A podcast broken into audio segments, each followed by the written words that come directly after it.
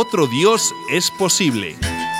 Entrevistas exclusivas con Jesucristo en su segunda venida a la tierra.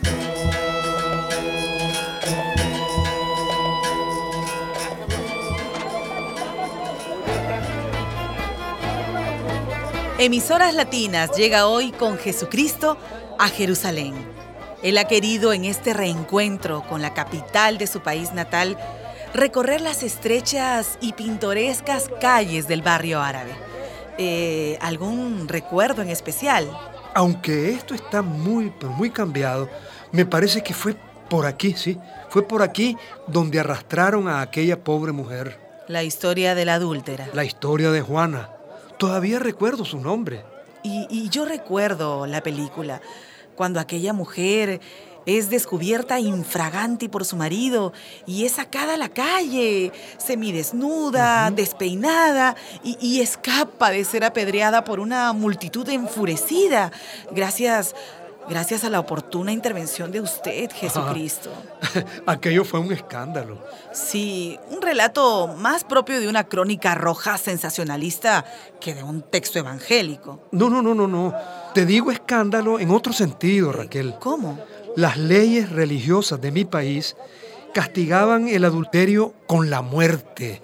Y los hombres los hombres medían esas leyes con dos varas distintas. Las medirían a su favor, me imagino, como siempre hacen ustedes. ¿Eh, ¿Cómo? Ah, eh, disculpe, yo no, no me refería a usted, pero es que... Decían que el hombre solo cometía adulterio si engañaba a su mujer con una mujer casada. Ah, pero si la engañaba con una soltera, una viuda, una divorciada, con una prostituta o una esclava, ahí, ahí no cometía adulterio. Ay, ¿y nadie lo castigaba? Nadie. A la mujer sí, la medían con otra vara. Con cualquier hombre que lo hiciera, era adúltera. ¿Y, ¿Y, siempre la mataban? Sí, la mataban a pedradas. Y como el adulterio era un delito público, toda la comunidad salía a tirar piedras. Ah, una ley salvaje. Salvaje, sí. En algunos países islámicos aún está vigente. Se cometían grandes injusticias. Habladurías y calumnias terminaban en la muerte de mujeres inocentes. Muchos de los que tiraban las piedras eran hombres que se habían pasado la vida engañando a sus mujeres. Injustos que salían a hacer justicia, Raquel. Óyelo bien. Injustos que salían a hacer justicia. Y en nombre de Dios. Pero, ¿sabe? Siempre me ha impresionado lo que usted hizo. Fue muy comprensivo perdonando a aquella mujer. Pero, ¿y por qué no perdonarla? El árbol de la infidelidad puede tener muchas raíces.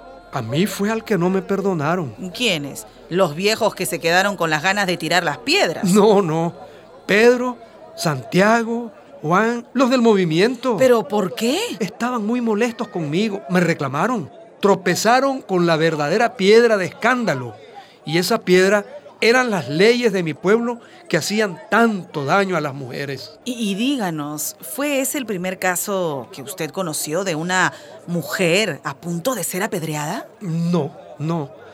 Las lapidaciones de mujeres eran frecuentes. Yo había visto eso otras veces. Pero... ¿Puedo pedirte un favor, Raquel? Por supuesto. ¿De qué se trata? Eh, quiero decir algo a quienes nos escuchan. Adelante, Jesucristo. Los micrófonos son suyos. Yo también pequé, Raquel. Yo ofendí a Dios. A pesar de saber desde niño que, que esto pasaba, a pesar de haber conocido de cerca esta crueldad, nunca hice nada para detenerla. Pero aquel día, ante aquella mujer, Dios me abrió los ojos. Aquel día entendí que las leyes y las tradiciones que ofenden a las mujeres ofenden a Dios que la violencia contra las mujeres es violencia contra Dios. Gracias, gracias maestro, en nombre de todas las mujeres que nos escuchan.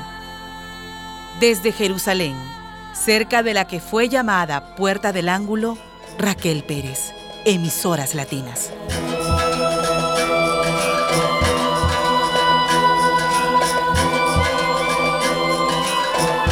Otro Dios es posible. Entrevistas exclusivas con Jesucristo en su segunda venida a la tierra. Una producción de María y José Ignacio López Vigil con el apoyo de Forum Sit y Christian Aid.